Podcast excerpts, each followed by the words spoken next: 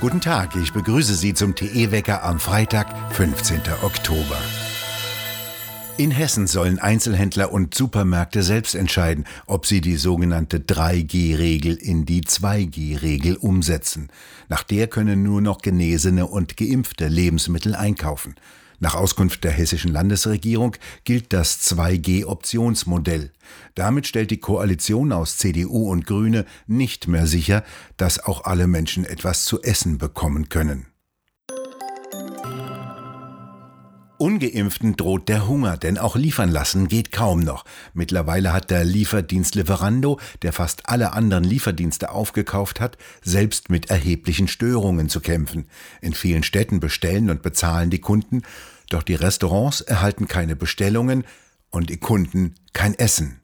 In den benachbarten Niederlanden übrigens gibt es bereits seit Juni keinerlei Corona-Beschränkungen mehr. In Italien soll ohne sogenannten Green Pass fast nichts mehr gehen. Ab heute darf niemand mehr am Arbeitsplatz erscheinen, der nicht geimpft, getestet oder genesen ist. Immer wieder gab es in der Vergangenheit heftige und laute Proteste gegen diese Corona-Politik der Regierung Draghi. Am Hafen von Triest kam es jetzt zu ersten Streiks. Löst den Bayerischen Landtag auf. Das will ein Volksbegehren, für das Unterschriften gesammelt werden. Zwei Wochen lang können sich ab jetzt alle stimmberechtigten Staatsbürger mit Wohnsitz Bayern eintragen.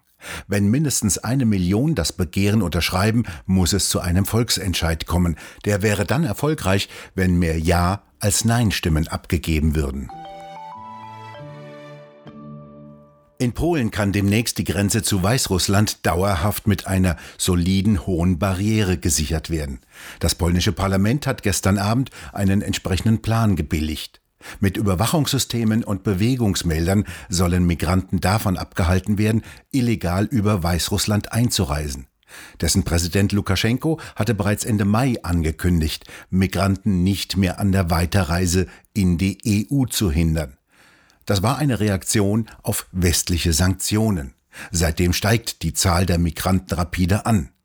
Jetzt muss in Polen nur noch die zweite Kammer, der Senat, dem Gesetzentwurf zustimmen. Die chinesische Regierung zeigt sich zuversichtlich, dass sie im kommenden Winter ausreichend Energie bereitstellen kann. Auf einer Pressekonferenz der Nationalen Entwicklungs- und Reformkommission in dieser Woche wurde betont, dass sich die Energiebehörde bemühe, die Energieversorgung der Haushalte sicherzustellen. Man habe zudem ein Überwachungs- und Frühwarnsystem für die Strom- und Heizenergieversorgung eingerichtet. Die katastrophalen Überschwemmungen in Chinas wichtigster Kohleregion in Shaanxi haben mit zu den Versorgungsengpässen beigetragen und die Preise für Kohle in die Höhe getrieben. Viele Bergwerke sind überflutet oder die Kohle kann nicht abtransportiert werden. Zudem steigt der Strombedarf im kalten nordchinesischen Winter. Kohlebergwerke wurden aufgefordert, schneller ihre Produktionskapazitäten zu erhöhen. Genehmigte und im Wesentlichen fertiggestellte Kohleminen wurden dazu ermutigt, ihren Betrieb aufzunehmen, hieß es auf der Pressekonferenz. Das Land kann es sich nicht leisten, die Bewohner frieren zu lassen. Billiger und verfügbarer Strom ist ein wesentlicher Faktor der wirtschaftlichen Entwicklung Chinas, und die chinesische Regierung fördert Großverbraucher mit Stromtarifen, die mit steigendem Verbrauch billiger werden. Zwei Drittel des Stromes werden mit Kohlekraftwerken erzeugt. Währenddessen wirkt sich die Energiekrise in China weltweit aus, denn das Land versorgt die halbe Welt preisgünstig mit vielen Metallen, weil die dabei entscheidenden Energiekosten in dem Land sehr niedrig sind. Gerade wurden Betriebe, die Magnesium herstellen, dazu verpflichtet, bis Ende dieses Jahres Strom zu sparen und ihre Produktion zu reduzieren. Als Folge davon übrigens können deutsche Unternehmen demnächst kein Magnesium mehr beziehen, einer der wichtigsten Rohstoffe in der metallverarbeitenden Industrie.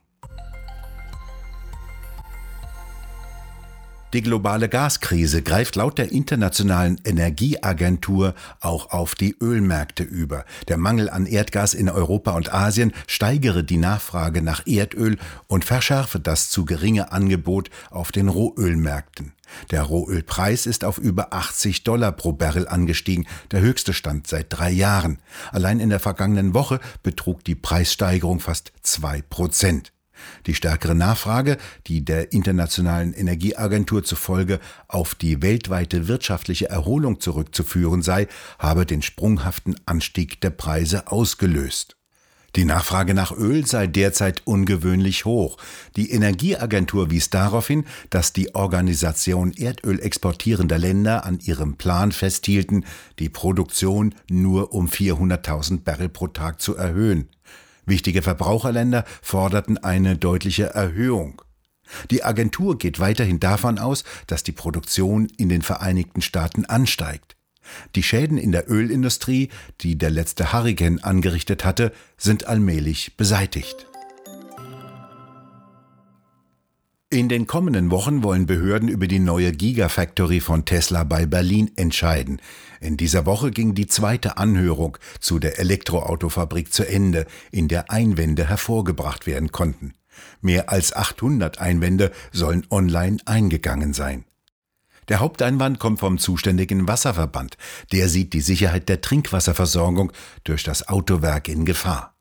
Am vergangenen Samstag hat Tesla sein Werk der Öffentlichkeit präsentiert und dazu ein Volksfest mit Riesenrad und Würstchenbuden veranstaltet.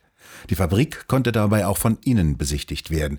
Firmenchef Elon Musk war dazu herangereist und betonte, die Fabrik verbrauche aufgrund geschlossener Wasserkreisläufe sehr wenig Wasser.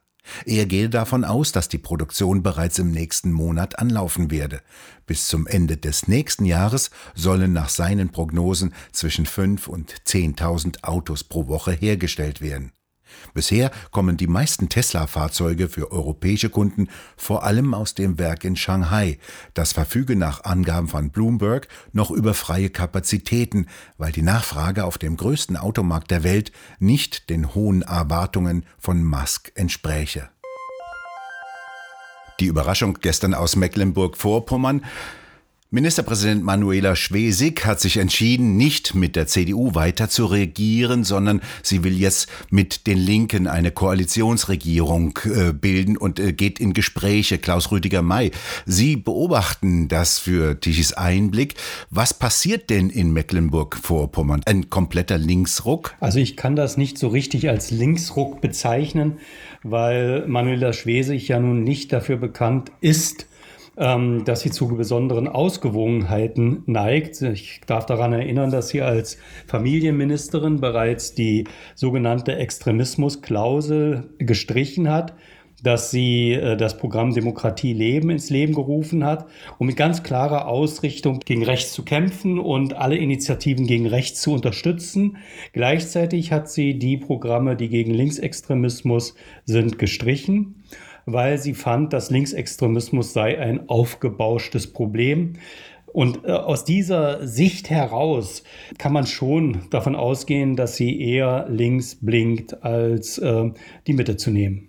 Und wie geht es dann jetzt in Mecklenburg-Vorpommern weiter? Na, man muss einmal natürlich sagen, äh, sie hätte die Koalition mit der CDU fortsetzen können. Das wäre wahrscheinlich sogar machtpolitisch äh, komfortabel gewesen, weil die CDU ja, wenn man böse spotten wollte, könnte man sagen, ja nun auch äh, für alles scheinbar zur Verfügung steht. Das heißt, sie hätte möglicherweise einen leichten Koalitionspartner gehabt. Die Welt hat heute getitelt, es sei eine Liebeshochzeit. Also es scheint doch dahin zu gehen, dass ähm, Manuela Schwesig sich ähm, von den Linken erhofft, viel stärker in Richtung einer sozialistischen Politik zu gehen. Das bedeutet, was sie hat es ja auch selbst gesagt, sie will einen Aufbruch. Im Übrigen wundere ich mich, in diesem Land wird ja nur noch vom Aufbruch geredet, als sei das, was in den letzten Jahren war, alles ganz furchtbar gewesen und wir würden jetzt alle auch umkommen, wenn wir nicht plötzlich aufbrechen zu neuen Ufern, die uns ein neues Land, einen neuen Staat bringen. Und diese Rhetorik, die da angewandt wird, die soll vermitteln, dass man in der Tat jetzt äh, die Gesellschaft transformiert und verändert zu einer klimaneutralen Gesellschaft, die ich, wenn ich es mir wirtschaftlich anschaue, nur als eine sozialistische oder eine äh, Gesellschaft vorstellen kann, die ähm, auf der Grundlage einer grünen äh, grün-roten äh, Kommandowirtschaft funktioniert. Wie viel SED steckt denn noch in den Linken in Mecklenburg-Vorpommern? Naja, sie sind es ja auch. Die SED wurde ja nie aufgelöst, sie hat nur immer andere Namen bekommen. Und insofern können Sie von einer Kontinuität ausgehen. Und es ist ja interessant, dass Gregor Gysi damals 1989, als alle die Partei auflösen wollten, die Journalisten rausgeschickt hat und dann hinter verschlossenen Türen den Genossen erstmal erzählt hat, warum diese Partei nicht aufgelöst werden soll, sondern bleiben soll. Denn man wollte vor allem das enorme Vermögen der SED bewahren und dieses enorme Vermögen brauchte man, um kampagnefähig zu sein und vor allen Dingen, um den Parteiapparat zu erhalten. Und damit beantworte ich im Grunde Ihre Frage. Man hat also sozusagen den Parteiapparat zu großen Teilen erhalten. Man hat die ähm, Funktionäre eben nicht in die Arbeitslosigkeit geschickt und insofern war man dann auch kampagnefähig. Insofern steckt natürlich ein Gutteil SED dann auch in den Linken. Es ist aber etwas Zweites aufgetreten. Also es findet ein starker Kampf statt zwischen der sozialpolitischen Linken, für die Sarah Wagenknecht steht, und der identitätspolitischen Linken, was der Linken an Wählerstimmen gekostet hat. Also insofern, ja, es ist eine sozialistische Partei, es ist eine Partei, die eine sozialistische Gesellschaft haben möchte. Wie diese Gesellschaft genau strukturiert ist, ist dann noch die Frage, ob man stärker identitätspolitisch oder sozialpolitisch unterwegs ist. Auf alle Fälle geht es in diese Gesellschaft, die dann so definiert ist, dass sie gerecht sein soll, dass sie divers sein soll, dass sie grün sein soll, dass sie das CO2 nicht mehr freisetzt, sondern dass wir in alternativen Energien und in alternativen Bewegungskonzepten unterwegs sind. Gilt also, wer SPD wählt, bekommt die SED? Ja, das kann man schon so sagen, denn ähm, äh, Frau Schwesig hat ja auch gesagt, das hat mich dann erstaunt, für ihre Entscheidung oder für die Entscheidung der SPD in Mecklenburg-Vorpommern war dann wichtig, dass man schaut, äh, wo hat man die meisten Übereinstimmungen und wo hat man auch eine Verlässlichkeit. Das heißt, es besteht also dann zwischen, wenn ich Frau Schwesig ernst nehme, und das tue ich, besteht eine große und eine größere Übereinstimmung, was Werte betrifft und was Vorstellungen betrifft zwischen der Linken und der SPD als zwischen der SPD und der CDU. Und man darf auch eins nicht vergessen, wenn man nochmal zurückblickt auf ihre Zeit als ähm, Familienministerin, hat sie ja äh, zahllose Initiativen auch unterstützt, finanziell auch unterstützt.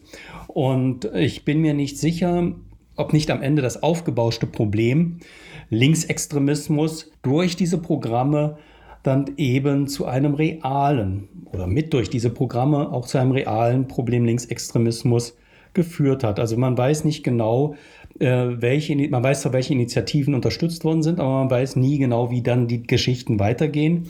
Und deswegen ist ganz klar bei Manuela Schwesig, wenn ich mir das anschaue, eine klare Richtung nach links hingegeben.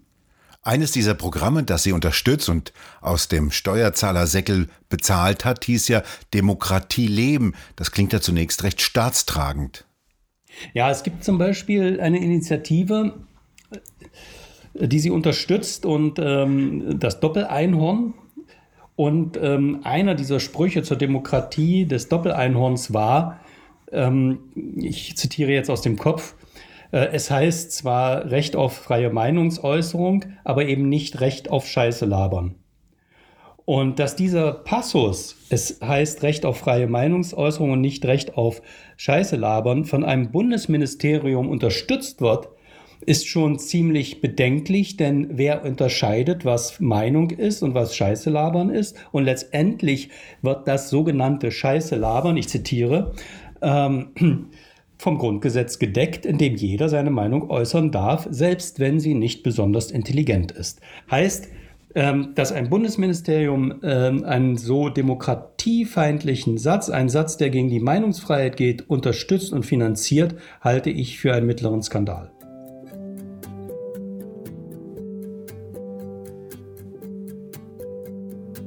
Das ruhige Herbstwetter geht heute und morgen noch weiter, zumindest im Süden. Dort scheint die Sonne, die Temperaturen können 15, 16 Grad erreichen. Im Norden dagegen kommt eine Kaltfront herein und bringt Wolken und etwas Regen mit. Sie wird aber nur bis zur Mitte Deutschlands kommen. Das Wochenende verspricht schönes, ruhiges Herbstwetter. Über Deutschland herrscht Hochdruckeinfluss. Das bedeutet, im Herbst verbreitet Nebel und Hochnebel. Den heizt die Sonne im Tagesverlauf auf und für den Anfang der kommenden Woche rechnen die Wettermodelle sogar mit sehr warmen Luftmassen aus dem Südwesten. Sie geben Temperaturen sogar teilweise bis zu 20 Grad an. Wir bedanken uns fürs Zuhören und schön wäre es, wenn Sie uns weiterempfehlen würden. Und wir hören uns am kommenden Montag wieder, wenn Sie mögen.